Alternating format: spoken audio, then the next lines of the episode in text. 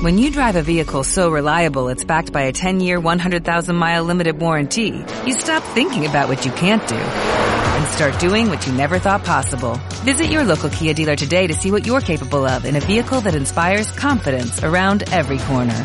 Kia, movement that inspires. Call 800-333-4KIA for details. Always drive safely. Limited inventory available. Warranties include 10-year 100,000-mile powertrain and 5-year 60,000-mile basic. Warranties are limited. See retailer for details.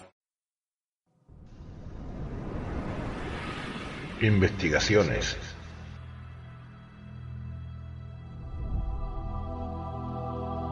Psicofonías.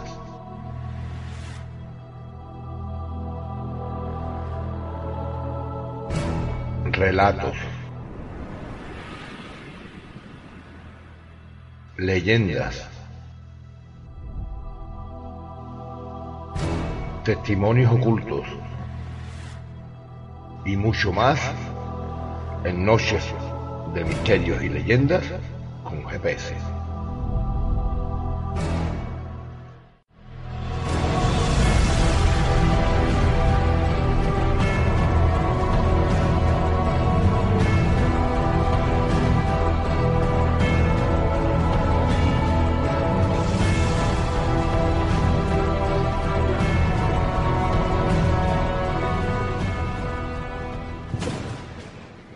Os dejamos nuestros medios de contacto. En Facebook nos encontraréis en la página Fenómenos Paranormales-Grupo GPS. La página donde podréis escuchar todos nuestros programas Noches de Misterios y Leyendas con GPS. Nuestro blog, donde podréis encontrar tanto los relatos escritos por nuestro compañero Lodenzo Cabeza como los vídeos de nuestras investigaciones de campo, es Grupo Parapsicología de Sevilla blogspot.com.es Nuestro correo electrónico, donde podéis contarnos vuestros casos, sugerencias y comentarios, grupo para psicología sevilla y nuestro número de teléfono es el 605 19 26 04.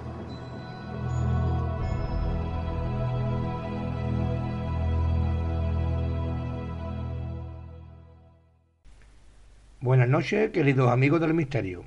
Bienvenidos una semana más a Noches de Misterios y Leyendas con GPS. En este programa os hemos traído un tema que nos habéis pedido muchísimos oyentes y amigos. Queríais que os habláramos de objetos malditos. En segundo lugar, en el apartado de relatos de terror, nuestra compañera Mari Carmen os va a traer lo que habita en el armario. En tercer lugar, nuestro ya colaborador y amigo habitual José Manuel García Bautista nos va a hablar de misterios en Sevilla. Y en cuarto lugar, nuestra colaboradora y amiga Mari Gutiérrez, directora de la Odisea del Misterio, nos va a hablar del Triángulo de las Bermudas y las pirámides de cristal. Comenzamos. Se trata sin duda del enigma entre los enigmas de cuantos podemos encontrar en nuestro mundo. Y tiene que ver con un curioso lienzo que se guarda en la Catedral de Turín. Es precisamente el argumento de mi próximo libro. El enigma de la sábana santa con Luciérnaga, en el cual vamos a pasear por esta guía imprescindible de la reliquia de Turín por los aspectos más importantes de la sábana santa, a conocer su historia, a saber de sus particularidades, de las curiosidades que envuelven a este lienzo que desde luego sorprende a todo aquel que tiene la oportunidad de investigarlo o simplemente de quererlo conocer mejor. El enigma de la sábana santa que lo narra de una forma sencilla, didáctica, amena y divertida, de forma que todos pueden acceder al secreto de esta misteriosa tela que se guarda en Turín. No os lo perdáis, el enigma de la sábana santa, con Luciérnaga Ediciones. Todo un misterio por resolver.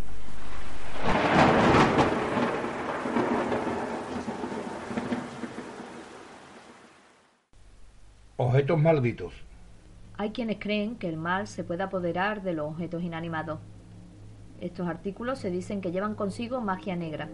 una magia siniestra que puede dañar a los que entran en contacto con ellos, o que simplemente el mal se encuentra en él. Quizás sea solo fruto de situaciones con mala suerte y que sus propietarios han sufrido. Durante muchos siglos ha habido historias sobre objetos como muñecas, juguetes, muebles o joyas que estaban poseídos. Algunos mantienen que los objetos poseídos tienen la energía psíquica residual o la energía de sus antiguos propietarios. La capacidad del espíritu de una persona a unirse a algo que estaba muy cerca en su vida no es del todo imposible. Si una mujer llevaba un anillo determinado durante toda su vida, no es difícil creer que algo de su energía espiritual todavía pueda estar presente a lo largo de los siglos en la pieza de joyería.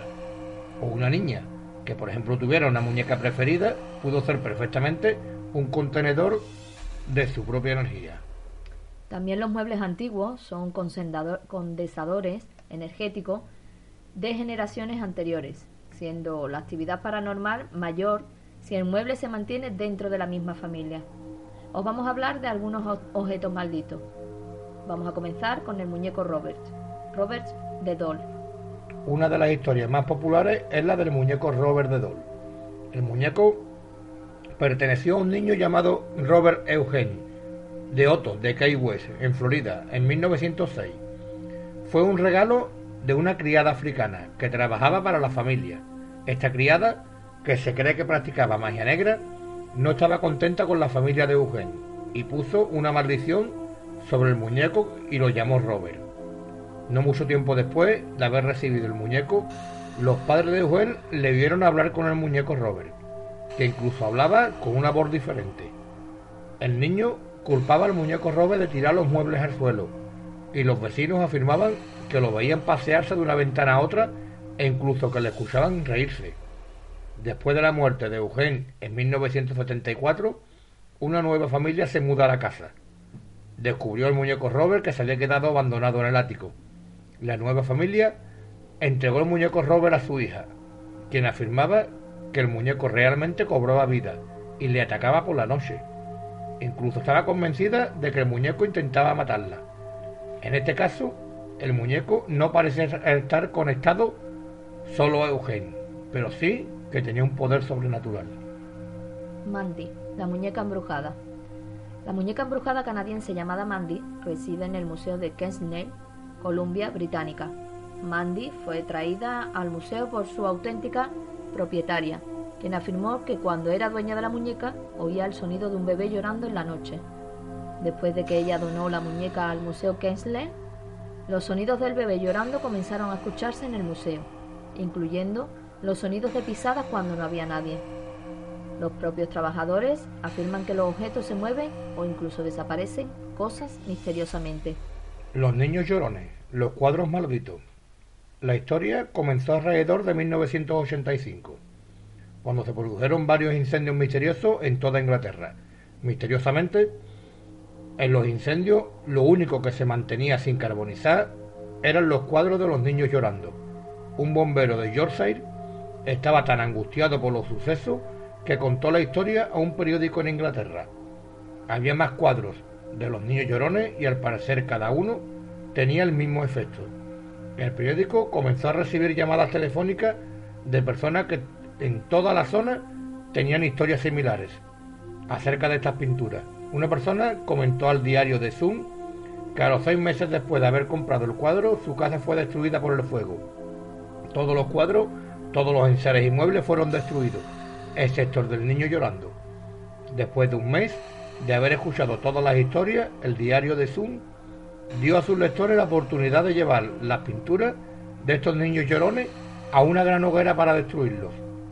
Algunos expertos explicaron el motivo del por qué los cuadros no se quemaban en el incendio. Lo que nadie sabe es por qué entre 40 y 50 casos similares ocurrieron en el mismo periodo de tiempo.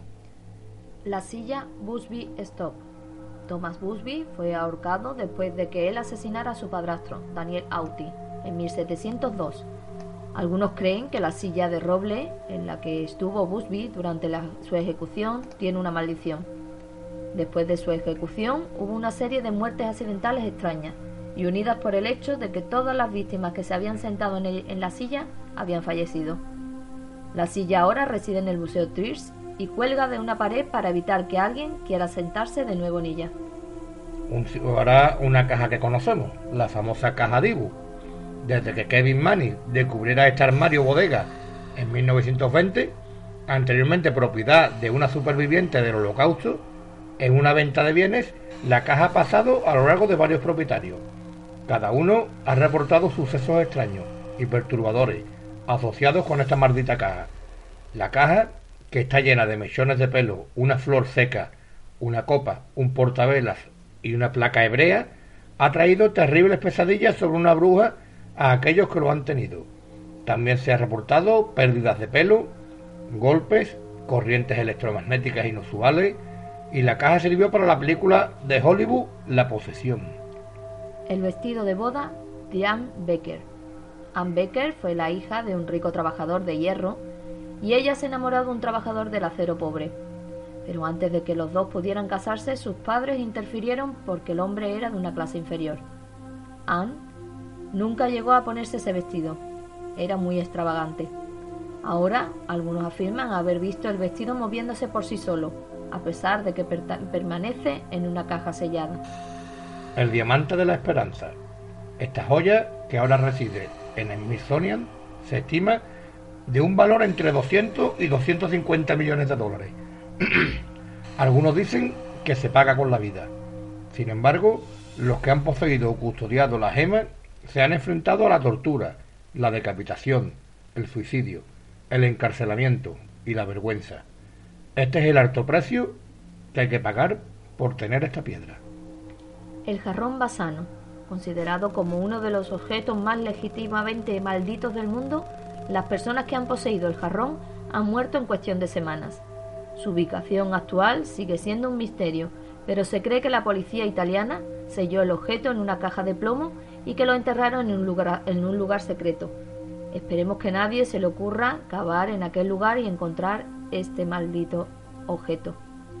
La mujer de Lenin, conocida como la diosa de la muerte. La pequeña estatua de piedra caliza, hecha a mano alrededor del año 3500 a.C., ha llevado a la muerte a familias enteras. Después de que fuera descubierta en Europa del Este, en 1878, Lord Elfond se convirtió en el primer propietario de la estatua. En pocos años, toda su familia falleció. La siguiente familia del dueño tuvo la misma suerte. Después de haber sido vinculada con las, con las muertes de varias más familias, Sir Alan Beavercourt finalmente donó el artefacto al Museo Royal Scott, después de que su esposa y dos hijas murieran. El Porsche de James Dean. James Dean amaba su Porsche Incluso lo puso, le puso el nombre de su mascota, Little Bastard, que significa pequeño bastardo. Falleció el 30 de septiembre de 1955 mientras conducía su Porsche Spider 550. Al momento, el Porsche destrozado cayó sobre un mecánico y le aplastó las piernas. Un médico que compró el motor del coche murió en un accidente y un conductor, el del camión, se estrelló y murió durante el transporte del chasis de dicho coche. El paradero actual de las piezas del coche son ahora un misterio. Se dice que en la actualidad los restos del coche están desperdigados en 11 trozos por todo el mundo, aunque también existe la leyenda de que indica que el actual propietario, George Barris, lo tiene escondido en un museo indeterminado. Ozzy, el hombre de hielo. Desde el desentierro de Ozzy en 1989, es la momia de un hombre que vivió hacia el 3300 a.C. Fue descubierta en septiembre de 1991 por dos alpinistas alemanes en los Alpes de Hortal, en la frontera de Austria e Italia. Pues bien, varios de estos científicos e investigadores que han tenido contacto con Ozzy han muerto bajo circunstancias inusuales. La tumba del Rey Tut. La KV62, que es el nombre de esta tumba, fue encontrada en el Valle de los Reyes, el 4 de noviembre de 1922 por el británico Howard Carter, constituyendo uno de los descubrimientos arqueológicos más sensacionales de la historia de la egiptología, debido a la gran riqueza arqueológica encontrada. No obstante, su hallazgo fue realmente realizado por Hausen Abdel Rasul, un niño de 10 años que llevaba agua a los miembros de la expedición y que encontró el primer escalón de la tumba de manera fortuita. Se cree que más de 20 personas han entrado en la tumba de Tut y han muerto poco después por causas inusuales. Algunos dicen que un hongo mortal existente dentro de dicha tumba fue la causa, pero otros creen, sin embargo, que el rey maldijo a todos los que perturbaran su sueño. El cuadro llamado The Han Resist Him, pintado por Bill Stoneham en 1972. Este retrato espeluznante de un niño, su muñeca y las manos sin cuerpo que lo siguen, se rumorea que mató a todos los que lo han poseído. La gente comenzó a contar que tras observar la pintura durante un breve tiempo, sentía náuseas, vómitos, mareos y muchos reportaron pesadillas durante las noches y ataques de histeria. Una pareja publicaron la pintura original en eBay, junto con la advertencia de que estaba maldita y que los personajes del cuadro se movían por la noche e incluso en ocasiones dejaban el cuadro. Por supuesto, se produjo una guerra de ofertas. Anabel. Esta muñeca real sirvió de inspiración para las películas del Conjuro y Anabel. La verdadera historia es quizás aún más aterradora que las películas. Notas de pergaminos con mensajes escritos a mano fueron encontradas cerca de la muñeca y el propietario se encontraba a la muñeca en diferentes posiciones en su casa. Después de que la muñeca atacara al compañero de habitación del propietario, dejándole arañazos en todo el cuerpo y en el pecho, se libró de la muñeca y realizó un exorcismo en su casa. Dicha muñeca ahora se conserva en una urna de cristal en el célebre museo oculto de Ed y Lorraine Warren. Espejos de la plantación de Mildred.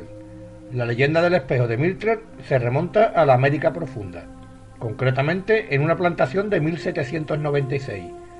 No solo fue la plantación de Mildred un lugar de esclavitud y de opresión, sino que también fue construida sobre un cementerio indio. Sarah Wardrow y sus dos hijos fueron envenenados aquí, y se cree que este espejo capturó sus almas. Algunos visitantes aseguraron haber visto gente en el espejo inexplicables huellas se pueden ver a menudo sobre él. El diamante Koh Ignor. La mayoría de las personas que han poseído la joya india, Koh Ignor, han muerto de manera excesivamente violenta. En la década de 1800, los británicos tomaron el diamante cuando colonizaron la nación y ahora es parte de las joyas de la corona. Esperemos que el próximo rey pues no intente ponérsela. El hombre angustiado. La pintura del hombre angustiado es un fenómeno de YouTube, protagonizado por este cuadro y su dueño, Sin Robinson.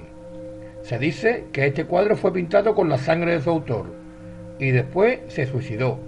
La abuela de Robinson le contó a su nieto que desde que consiguió ese cuadro escuchaba voces y gritos. Sin decidió utilizar internet para subir vídeos en los que mostraba cómo la pintura provocaba portazos, apariciones de humo o incluso la caída del propio cuadro de la pared, sin ningún motivo aparente.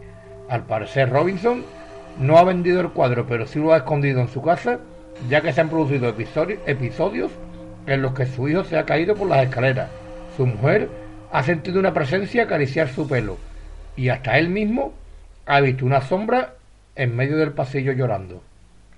El castillo Belcourt, la zona de Newport, es una de las más famosas y frecuentadas por la alta sociedad americana desde 1969 y sin duda las mansiones allí edificadas son realmente recomendables para visitar.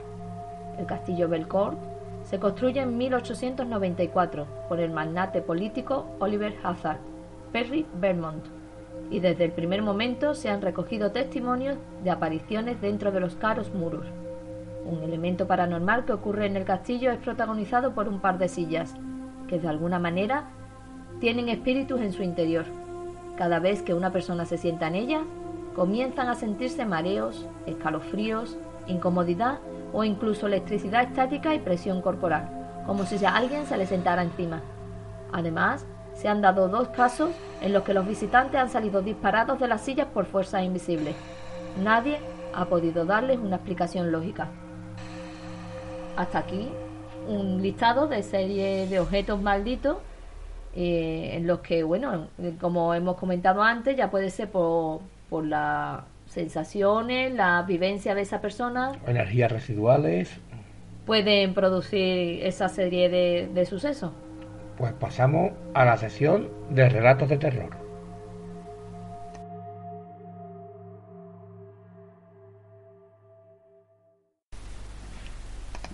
Lo que habita en el armario.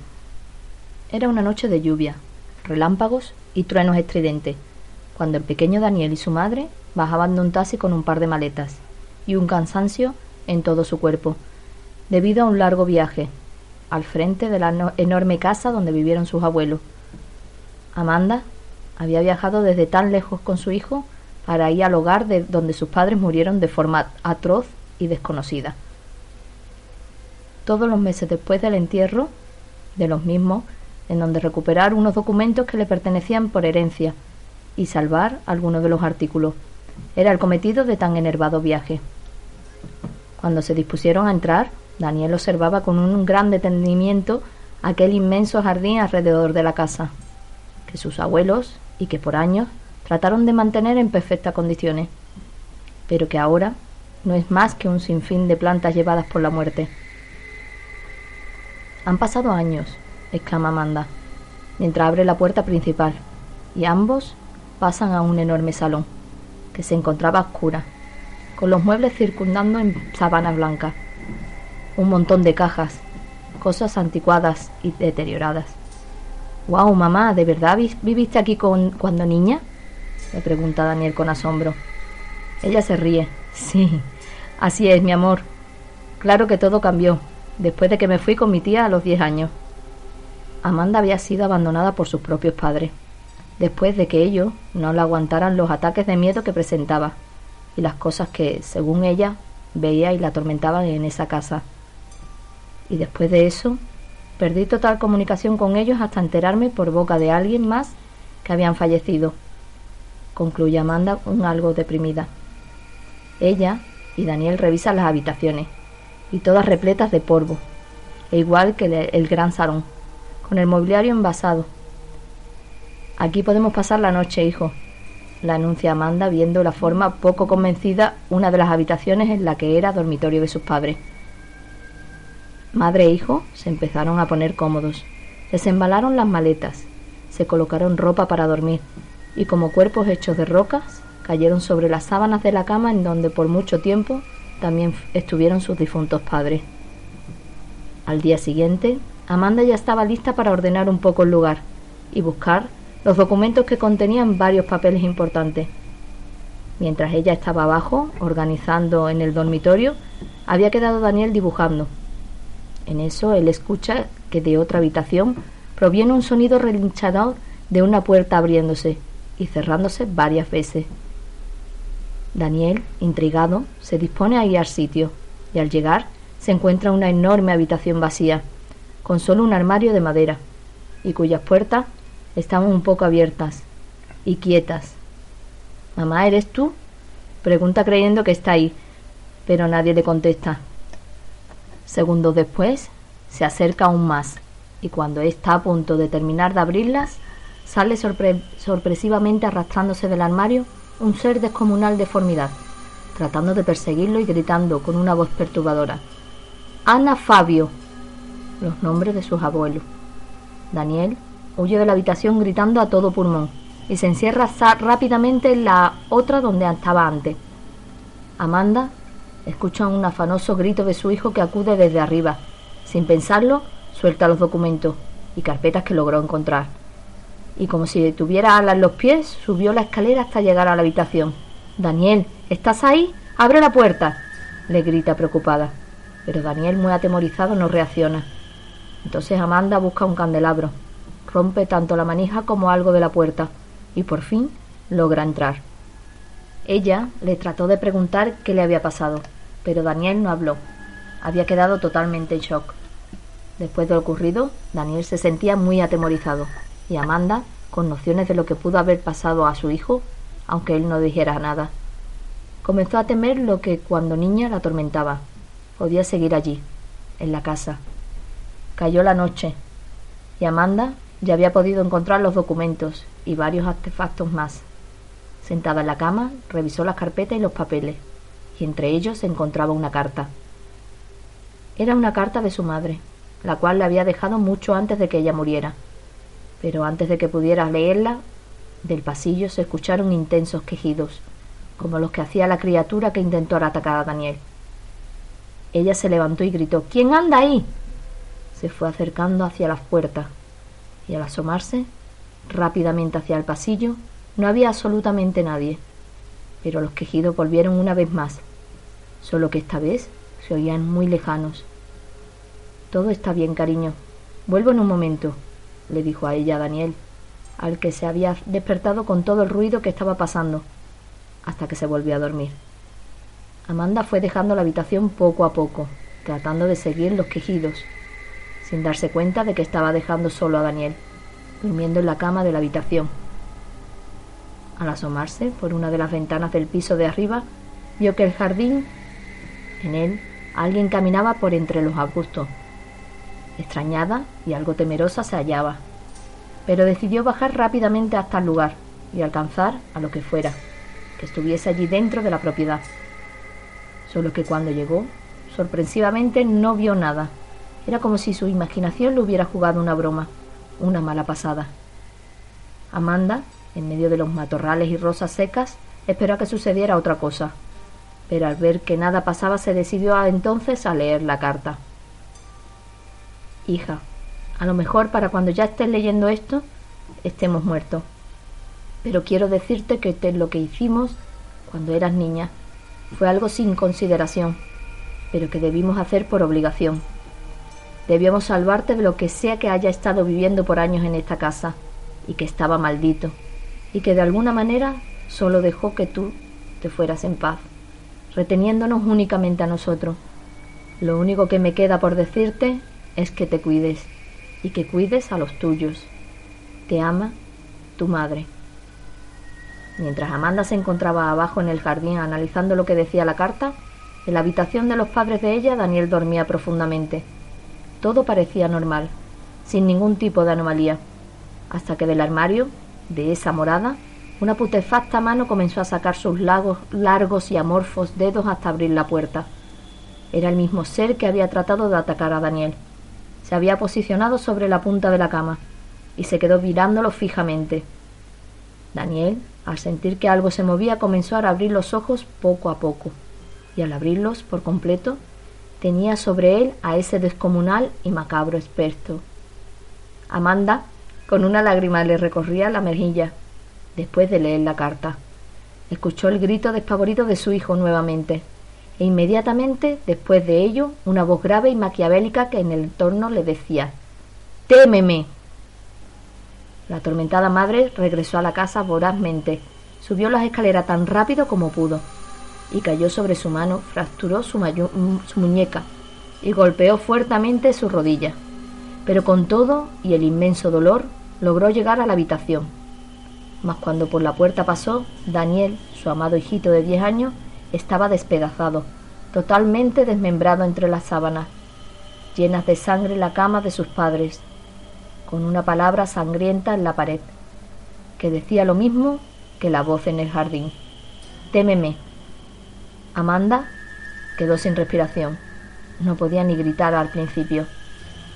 Flanqueó derribándose bruscamente en el suelo y cuando su voz pudo salir, gritó y lloró, imparablemente desconsolada.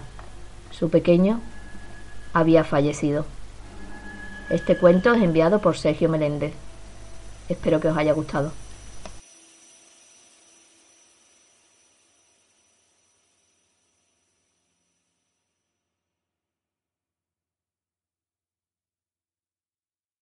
Su hija vive y está en esta casa. Esa casa no debe ser habitada. Nadie ha podido vivir en ella. No quiere que la habite nadie. He ido a esa casa y he oído voces también y he sentido como la presencia de algo sobrehumano. Por lo más sagrado juro que hay algo inexplicable en esa casa. Están aquí. La dificultad de investigar en un edificio oficial radica en que los permisos que el investigador debe recibir para efectuar toda experiencia con el debido margen de legalidad a veces no son tan sencillos de conseguir. En muchas ocasiones las peticiones de permiso jamás son atendidas, en otras son denegadas y en muy pocos casos son admitidas.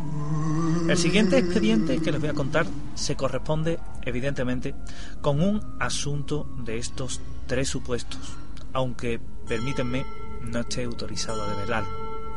el último gran caso que ha dado la ciudad espalense para Sevilla oculta. Y es que uno de esos nuevos misterios de la ciudad hispalense lo encontramos en una de las edificaciones nuevas, entre comillas, de la ciudad. Un edificio emblemático y de gran importancia administrativa. Se trata del edificio Viapol, edificio destinado, entre otras funciones, a ser los renovados juzgados de Sevilla. El edificio Viapol está en la avenida Ramón y Cajal, junto al popular barrio de San Bernardo, y tiene una extensión dedicada a oficinas de 33.000 metros cuadrados. Albergan gran cantidad de empresas, de servicios públicos y sin duda su nombre evoca innovación y nuevos tiempos para la ciudad. En el edificio Viapol encontramos la sede de los juzgados de primera instancia del registro civil y la sala de bodas, así como numerosas empresas que destacan en sus respectivos sectores. Pero no es que estemos actuando de agentes inmobiliarios y tratemos de colocar en el mercado este singular edificio. Lo que nos ocupa del mismo son los hechos paranormales que en él han acontecido y que son muy desconocidos para el ciudadano de Sevilla e incluso para el buscador de misterios. Y es que los funcionarios que allí realizan sus labores aseguran que existe un fantasma en las instalaciones de Viapol. En el interior del edificio, los vigilantes que controlan las cámaras de seguridad han narrado cómo a través de los monitores han observado una extraña sombra, oscura y difusa, que pasea por la planta del mismo. Una fría noche, sin ir más lejos, decidieron ir a ver qué provocaba o quién proyectaba esa sombra. Y la sorpresa fue que la planta estaba desierta, no había nadie. Tal y como esperaban, aquello estaba vacío. Transcurre lentamente el tiempo para aquellos que realizan su labor en Viapol y cada vez son más los trabajadores que, inquietos, saben que la otra realidad se manifiesta en su interior. Algunos vigilantes de seguridad se dan de baja. Los compañeros murmuran y rumorean. Ascensores que se ponen en funcionamiento de noche cuando no hay nadie en el edificio y se paran todos en la misma planta. Luces que tienen un comportamiento anómalo luces también que parecen mostrarse inteligentes, objetos que se mueven solo. Un trabajador, afectado por estos incidentes, comentaba haber tenido una extraña visión bastante desagradable, una visión de una persona descuartizada. ¿Un sueño o una cruda realidad de otros tiempos? En torno a todos estos fenómenos hay silencio, silencio y hermetismo pero su existencia es tan real como la vida misma. Incluso se ha escuchado por la noche los teclados de los ordenadores funcionar, o simplemente como si hubiera una máquina de taquigrafía o incluso una máquina de escribir funcionando. Sin embargo, allí hace años que estos objetos no funcionan. O los ordenadores mismos que sufren continuas averías. Es el compañero Javier Ronda, experto en información de juzgado, quien escribía no hace demasiado tiempo de otros fantasmas, otros fantasmas en el interior del edificio, decía. La sala de unos 60 metros cuadrados y donde trabajan 11 funcionarios sufre temblores desde hace dos meses. Los técnicos de la Junta de Andalucía ya la han revisado y pese a las bromas entre los usuarios sobre la posible existencia de fenómenos paranormales, la causa puede ser más prosaica, ya que el origen de las vibraciones podría estar en el equipo de refrigeración. Esta sala está ubicada en la cuarta planta del edificio Viapol y es la única que padece estos fenómenos, unos temblores constantes del suelo. Se espera que los arquitectos atajen el problema, pero a fecha de hoy no lo han atajado y siguen estando los problemas. Incluso surgió la hipótesis que podría tratarse del metrocentro, las obras que se llevaban a cabo en el metrocentro y que podrían ser la explicación a esos temblores. Sin embargo, tampoco eran debido a ello. ¿Y qué me dicen de un extraño personaje que sobre la una de la mañana hace acto de aparición en la primera planta, da una vuelta por ella y desaparece? ¿Quién es? ¿De quién se trata? Los vigilantes de seguridad se afanan en encontrarlo, tratan de buscar al extraño individuo, al extraño personaje que hasta esa planta se ha acercado y sin embargo no lo encuentran. No saben quién es, desaparece, se esfuma. Entre tanto, ruidos extraños, luces que se encienden y se apagan, descensos bruscos de temperatura o apariciones en los monitores de seguridad. El temor, la inquietud se cimentan en las extraordinarias experiencias que muchos trabajadores están viviendo en su puesto de trabajo en este emblemático edificio llamado Viapol. Y es que el barrio de San Bernardo esconde más misterios de los que pudiéramos imaginar. Casas encantadas de familias muy conocidas en San Bernardo, o incluso en la propia iglesia, donde se sentían ruidos extraños y donde tuvimos la oportunidad de hacer una investigación privada.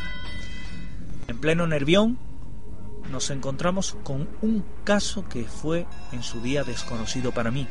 Sin embargo, un libro de mi buen amigo José Manuel Fría me descubren los extraños incidentes ocurridos en la llamada clínica maldita o clínica del doctor Guija. Ouija, como algunos también la llaman. Un caso que pude investigar justo antes de que se acometieran las obras de su remodelación para albergar la moderna sede del distrito de Nervión, allá por el año 2007. Y es que en pleno corazón de la Avenida de la Cruz del Campo se yergue, majestuoso, un reformado edificio por mucho tiempo creído encantado o endemoniado. Su ubicación en ese barrio de Nervión era la clínica del doctor Guija, que estuvo por mucho tiempo abandonada, casi derruida. Era un edificio emblemático de Sevilla, pero sus condiciones dejaban mucho que desear y se daba más a relacionarlo con el terror que con la finalidad y práctica laboral que se llevó a cabo en su interior. El tiempo se limitaría a ser el resto y su apariencia. Construido en el año 1919 por colaboradores del afamado y reconocido arquitecto Aníbal González, el edificio destacaba por sus azulejos y líneas clásicas. Destinado inicialmente al organismo de investigaciones agrarias, encontrándose en el número 42 de la avenida sevillana. Fue en el año 1956 cuando el doctor Eduardo Guija adquiere el inmueble y comienza a funcionar un 9 de febrero de 1957 como institución psiquiátrica hasta 1966, fecha en la que fallece tomando la dirección de la misma su hijo, hasta el cierre de la misma en 1974. Tiempo después, en la década de los 80, se abre el edificio como negocio dedicado a la restauración, como parrilla argentina. El restaurante cerró tiempo después y el edificio, sobre el cual pesaba ya la fama de maldito para sus inquilinos, moradores o compradores, pasó a ser adquirido por una inmobiliaria quien posteriormente lo vendió al Ayuntamiento de Sevilla. Y a partir de ahí, durante esas fechas, el abandono y la mala presencia fue el principal inquilino de sus habitaciones. Mucha era la leyenda negra de aquel lugar. Sombrío y siempre en la penumbra, el lugar de aquel recodo de la calle, como se ha comentado durante mucho tiempo, fue edificio propiedad del doctor, reputado médico psiquiatra sevillano que trataba directamente enfermedades mentales y relacionados en esta su clínica de Sevilla. Dada la confidencialidad y el secretismo que rodeaba al médico y a sus pacientes, se creyó, por parte de algunos sevillanos de a que en el interior se realizaban terroríficos y terribles actos contra el ser humano era la psicología humana, que tendía a ver lo que no había e imaginar terapias de electroshock entre alaridos y mortificaciones. La casa se abandonó y poco tiempo después el polvo, la caída, las vigas y el tiempo se adueñó de ella. Muchos eran los jóvenes que, dada la actividad que había desarrollado en la misma, se decían, vamos a hacer una ouija en el manicomio del doctor Guija, y allá iban buscando la nocturnidad y tenebrosidad de sus paredes y entornos para jugar y buscar lo prohibido, lo oculto. Muchos fueron los que se dejaron llevar por el encanto y romanticismo de su historia, así como por lo misterioso y afirmaron haber sentido presencias, visto sombras e incluso afirmar que aquella casa, otrora majestuosa, estaba maldita. Así, poco a poco, el lugar se fue cargando de una leyenda negra en Sevilla que la tildaban de casa maldita y encantada. Gritos, lamentos, gemidos. Era un sinfín de comentarios y rumores que corrían por Sevilla, y que realmente nadie había vivido en primera persona, que junto con el edificio del cine Fantasio en Sevilla captaban la atención paranormal en pleno fin de la década de los 90. Y hoy les quiero contar un caso sucedido el pasado fin de semana en la localidad sevillana de Bormujos, en plena cornisa del Aljarafe, cuando se pudo vivir una situación extremadamente complicada por parte de una familia que iba a vivir lo imposible. De repente, el vecindario se vio sobresaltado por los gritos que daba una vecina y que en medio de la calle, en la noche, bajaba en pijama gritando que algo muy extraño había sucedido en su casa. Hacia el lugar se personaron dos coches de la policía, por lo que decía un espíritu la había atacado. Se le apareció sentado en la cama y el matrimonio comenzó a gritar y comenzó a correr sin saber qué era lo que estaba ocurriendo. La policía entró y no vio nada. Solo decían que en la habitación hacía un frío que no era normal.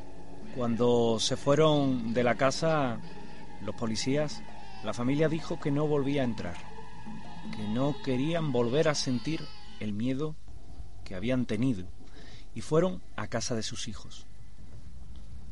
Dicen que llevan pasando cosas raras durante meses, pero que trataban de encontrarle explicación y que trataban de no pensar en nada de esto. La mujer, muy alterada, dice que no quiere volver a aquella casa, que la vende. Pero la verdad es que, tal y como está la vida, parece que es complicado, por no decir imposible o difícil, que se pueda hoy en día vender una casa y que dé la tranquilidad a una familia de tener las mismas condiciones en las que habitó y, para colmo, que tenga libertad económica de hacerlo.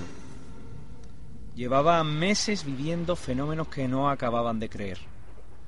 Incluso creían que podía ser una broma. Pero lejos de ser una broma, se ha constituido como una realidad. Incluso se les ofreció la posibilidad de llamar a los investigadores de Sevilla, al equipo de Voces del Misterio, al equipo también de Iker Jiménez, en este caso de Madrid, pero la familia ha negado cualquier posibilidad en torno a ello y se niega a tener o recibir este tipo de ayuda. No quieren creer en lo paranormal, no quieren creer en fantasmas, pero lo cierto es que a fecha de hoy, en su casa de Bormujos, ocurre algo muy extraño. Son los hospitales lugares donde la presencia de los fenómenos extraños suele darse con cierta frecuencia y, cual leyenda urbana, Raro es el centro sanitario que no tiene algún hecho inexplicable que nos hace pensar en la presencia de lo extraño. Por razones familiares, debo pasar, en las últimas semanas, cierto tiempo en el complejo hospitalario Virgen del Rocío de Sevilla, centro que destaca por sus magníficas instalaciones y profesionales, pero también por relatos que hacen pensar en la presencia del más allá por sus habitaciones y pasillos.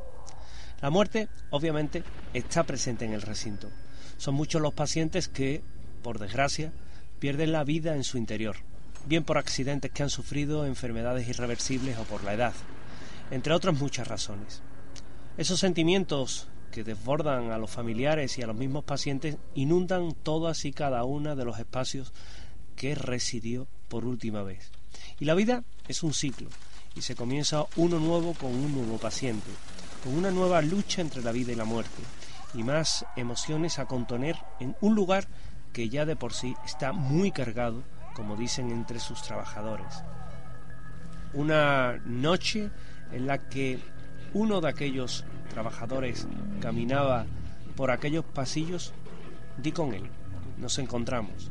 También yo absorto en mis pensamientos y divagaciones.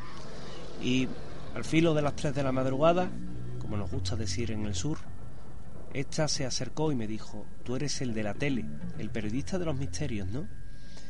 Y en un tono amable y hasta sorprendido le respondí que sí.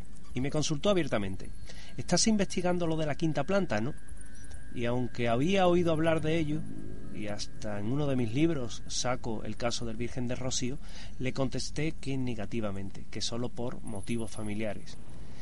Pero la mujer se disculpó y comenzó a contarme lo que allí sucedía. Y es que en la quinta planta de este edificio se aparece un fantasma. Un fantasma que aparece en la parte de quirófanos y que hay compañeros y compañeras, como me relataba, que temen entrar en determinados sitios. Esta mujer lo pudo ver hace unos meses y la verdad es que le sorprendió mucho. Era en unos momentos en los que no había operación programada y el quirófano no estaba listo. Era imposible, por tanto, que estuviera allí. Pero allí estaba aquel médico con su uniforme verde, como si fuera a operar en aquel momento.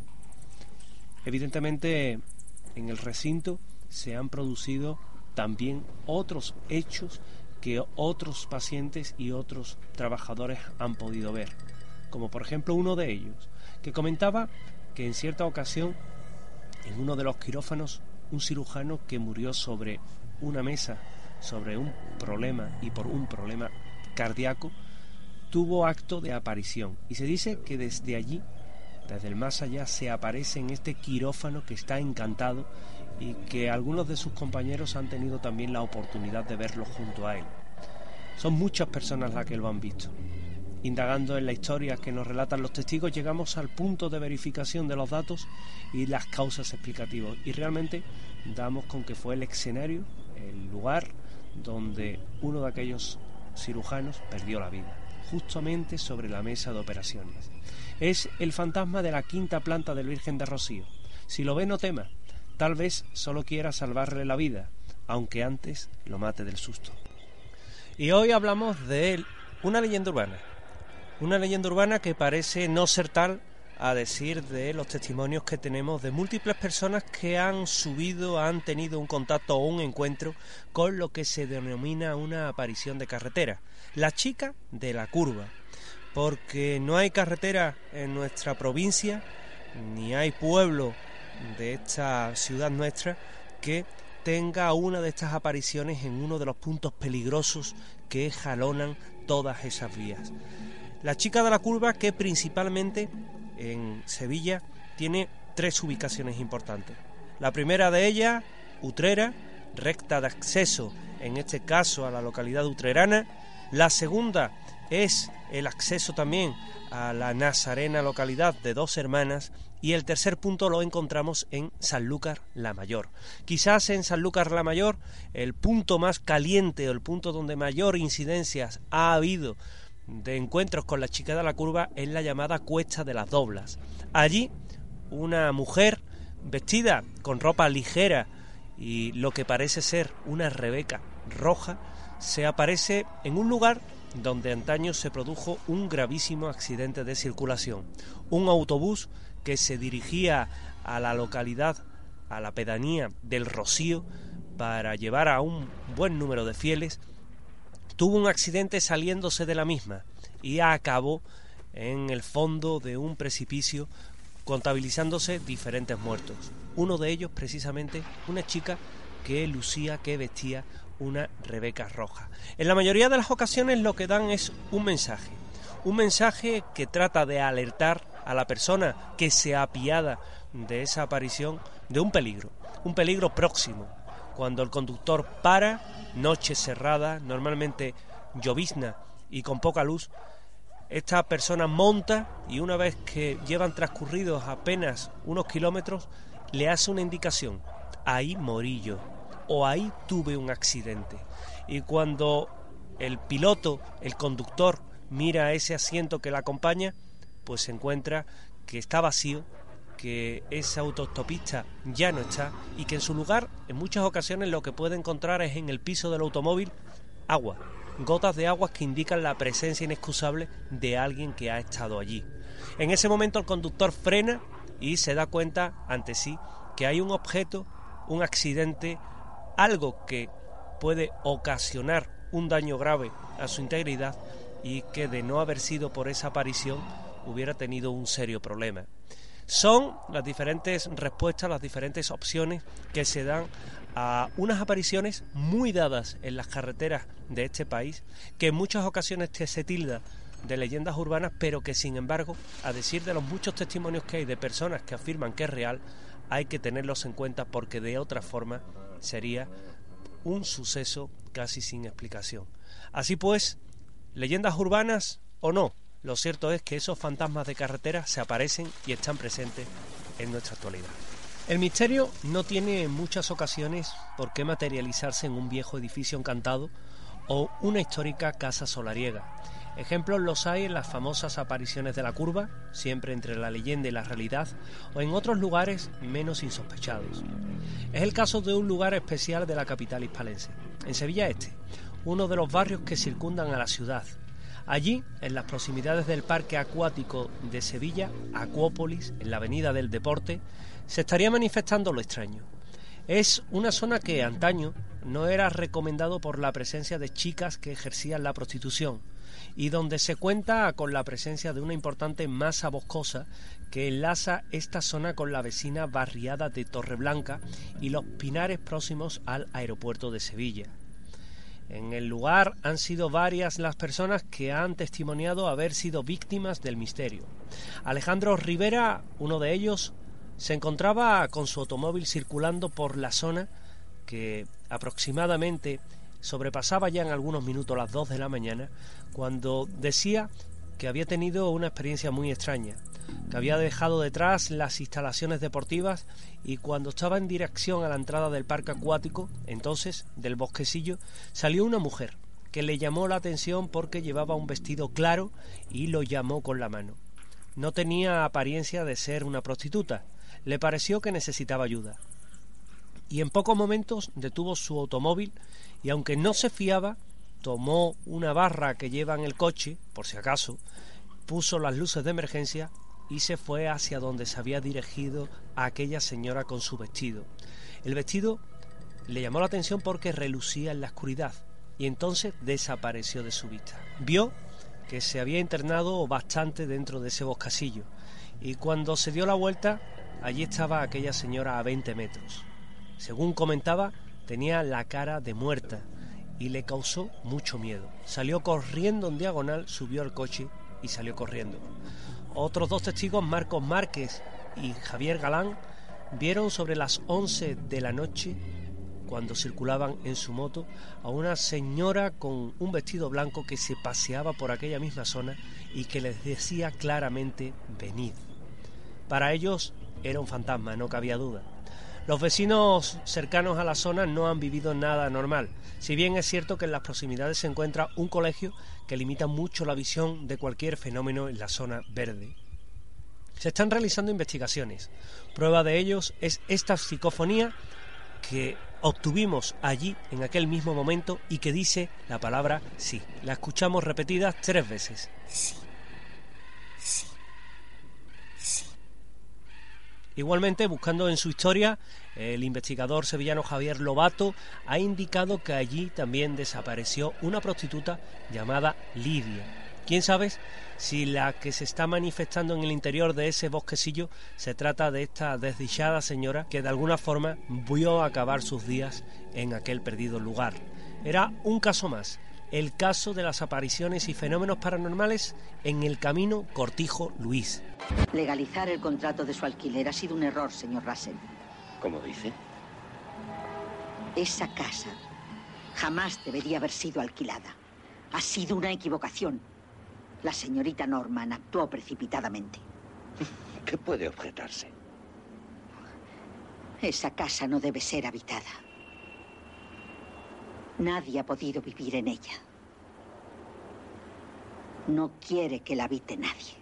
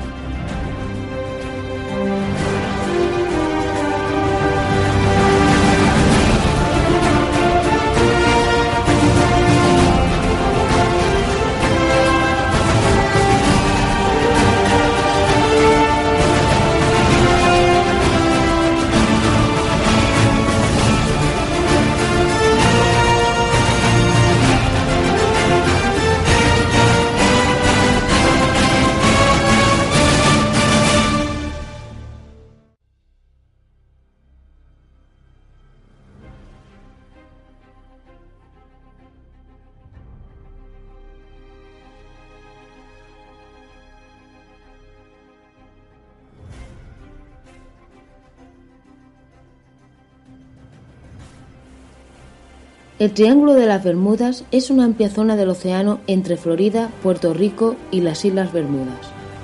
Durante los últimos siglos se ha dicho que decenas de barcos y aviones han desaparecido allí en circunstancias misteriosas, ganándose el apodo del Triángulo del Diablo. ¿Qué hay de cierto en todas esas historias?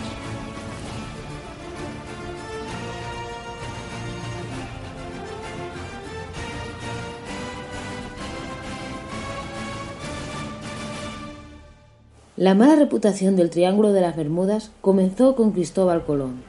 Según sus anotaciones, el 8 de octubre de 1492, Colón echó un vistazo a su brújula y se dio cuenta que ésta mostraba lecturas extrañas. Al principio no alertó a su tripulación.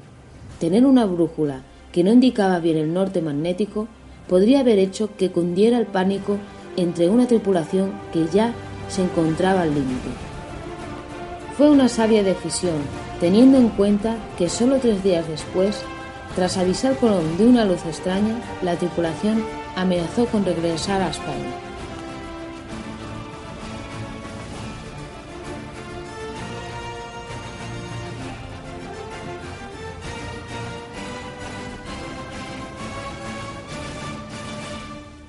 Han ocurrido muchas desapariciones misteriosas de buques, aviones y personas. Uno de esos casos es la de la piloto Helen Castio, que pilotaba un Cessna 172 y se aproximaba a la isla. La torre de control le iba facilitando las instrucciones. Después de conectar varias veces en una de ellas, Helen no respondió. Los operadores de la torre escucharon a la piloto decirle a su único pasajero, He debido hacer una falsa maniobra esta debería ser Turco, pero ahí no hay nada. No hay aeropuerto, no hay casas, no hay nada.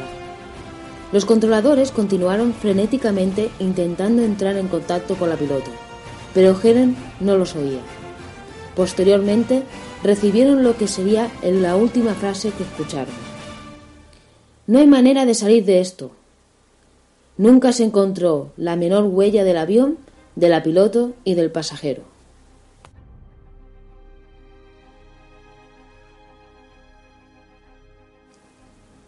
El siguiente caso fue el día 5 de diciembre de 1945.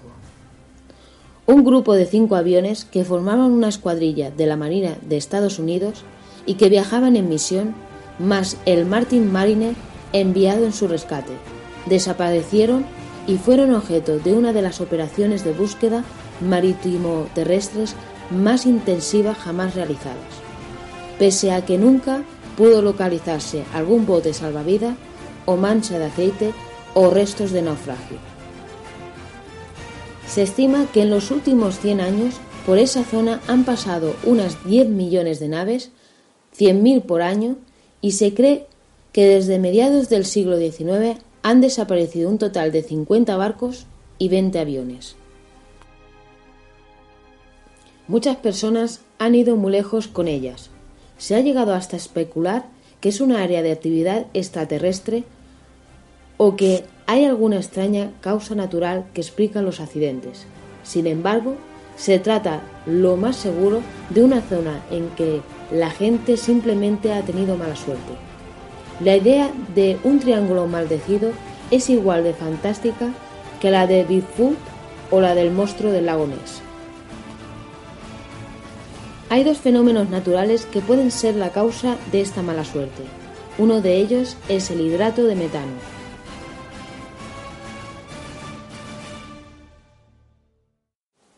Son unas erupciones periódicas de gas de metano que pueden producir regiones de agua espumosa. Se producen unas burbujas gigantes de gas que salen del fondo del océano y que pueden causar una gran turbulencia hacer que disminuya la densidad del agua y si añadimos la fuerza natural de la tensión superficial y la gravedad podrían hundir un buque. También se han realizado experimentos con aviones.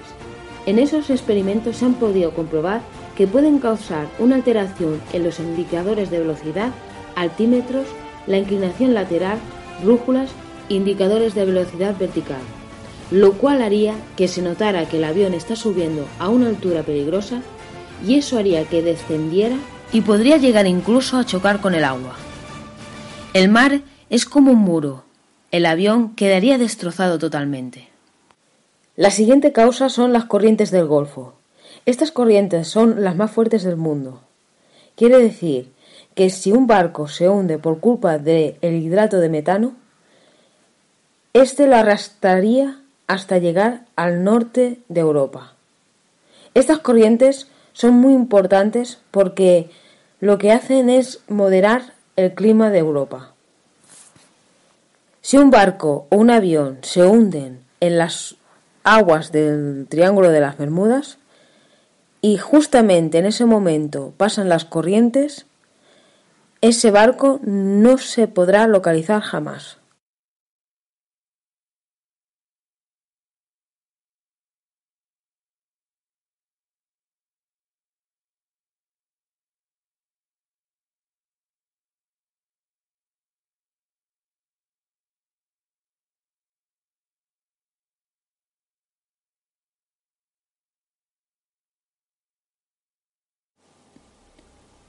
Unos exploradores estadounidenses y franceses han hecho un descubrimiento monumental, una pirámide parcialmente translúcida como de cristal alzándose desde el fondo del mar del Caribe.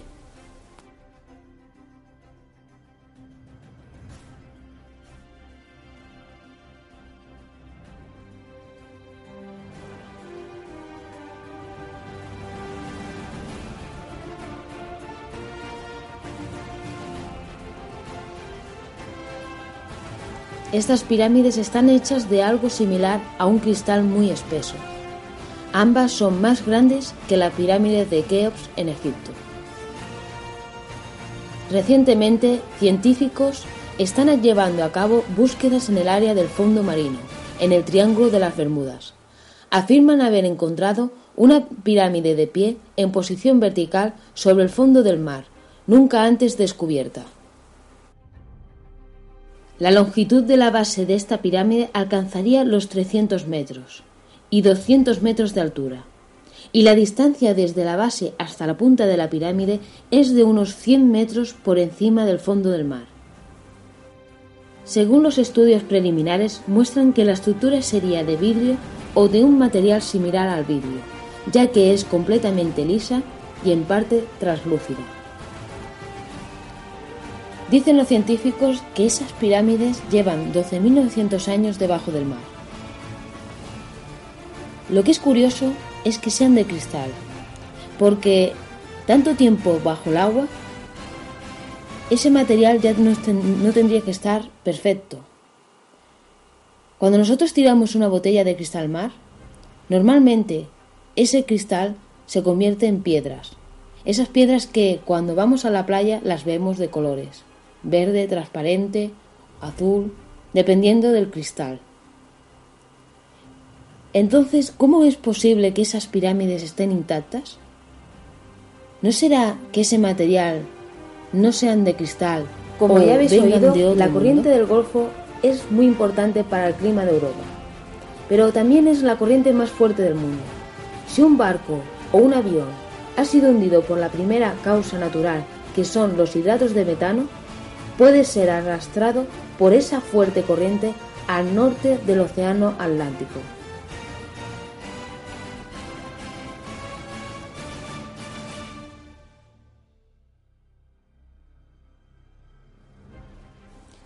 Las pirámides pueden crear otro fenómeno mortal llamado vórtice de energía. Además, las anomalías del tiempo y el espacio que fueron reportados en el triángulo remolinos que de repente han aparecido y desaparecido. Existe evidencias de que esos buques o aviones o naves han desaparecido a causa de ese fenómeno. Las observaciones de algunas de las pirámides sumergidas revelan que esporádicamente generan vórtices intensos en el agua del mar, que fluye alrededor de ellos.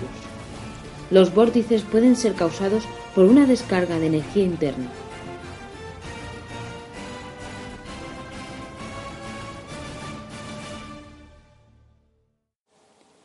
el investigador Marcus Silverman asegura que la mayor parte de las desapariciones y naufragios que están ocurriendo en la zona tienen lugar en las noches de luna llena y añade que cabe la posibilidad de que en las profundidades se escondan fuerzas electromagnéticas, unos espacios negros, puertas o túneles desconocidos que vengan a ser como el cordón umbilical que una la realidad conocida con otra dimensión por nosotros ignorada.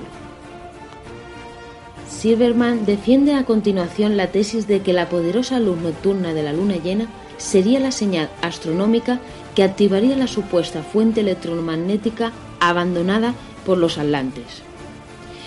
Ella alteraría el funcionamiento de brújulas y compases y provocaría el desconcierto y la desorientación entre los marinos y los pilotos.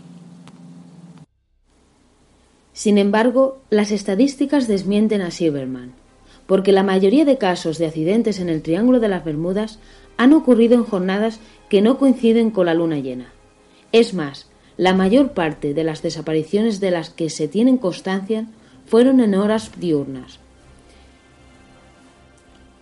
He estado investigando algunas desapariciones y sus fechas, y he estado mirando todos los calendarios lunares. En ninguno coincide con la luna llena. Entonces Silverman estaba totalmente confundido con su tesis. El Triángulo de las Bermudas y las pirámides de cristal es un misterio. Invito a todos a que sigáis investigando para saber realmente por qué están ahí.